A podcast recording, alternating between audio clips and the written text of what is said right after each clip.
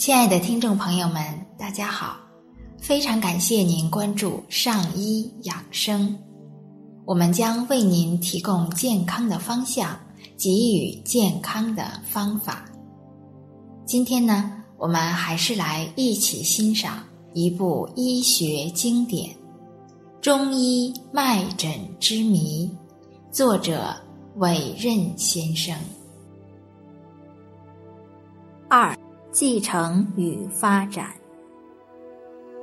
中医作为一种历史悠久的传统医学，它经历了一系列的历史变迁，在每一历史时期都具有不同的内涵。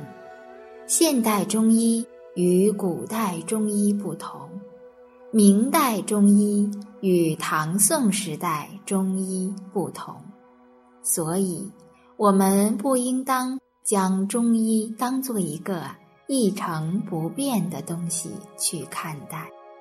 对整个中医体系，对它演变过程的各个历史时期，都应加以分析。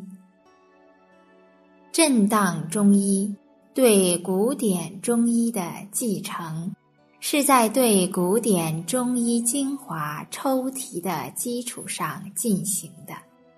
古典中医的精华，可用一个字将其凸显出来——环；又可以将这个环分为更具体的道、气、顺、逆、脉、治。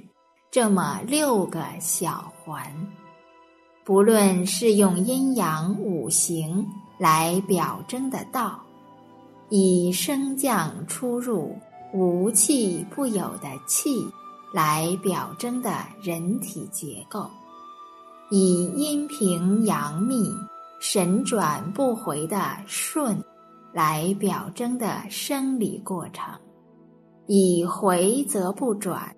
营卫逆行来表征的病理过程，以脉为窗口，对人体震荡状态的窥测；以治来表征的为治之道，顺而已矣的随机诊疗过程。所有这一切过程。都是以系统震荡的形式出现的。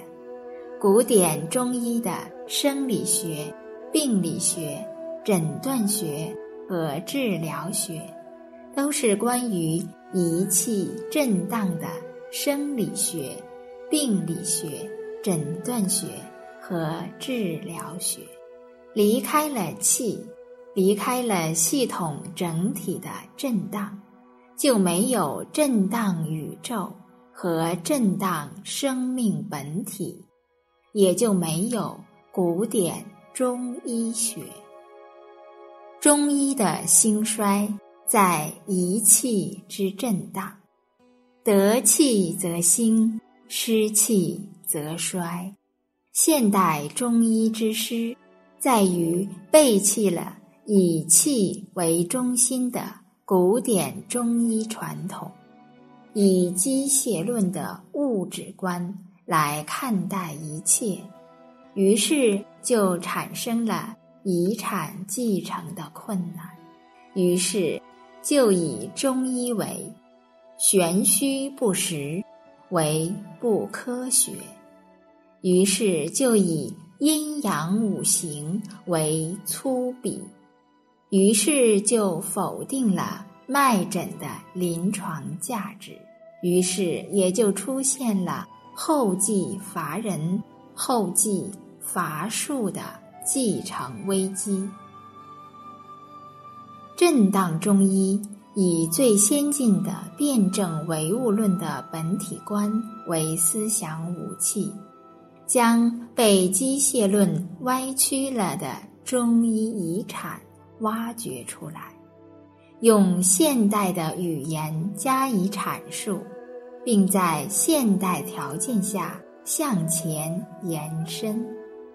继承不是我们的目的，我们的目的是继续向前发展。亲爱的听众朋友们，我们今天就先分享到这里。非常感谢您关注我们的上医养生，上医养生在北京再次问候您，让我们相约明天见。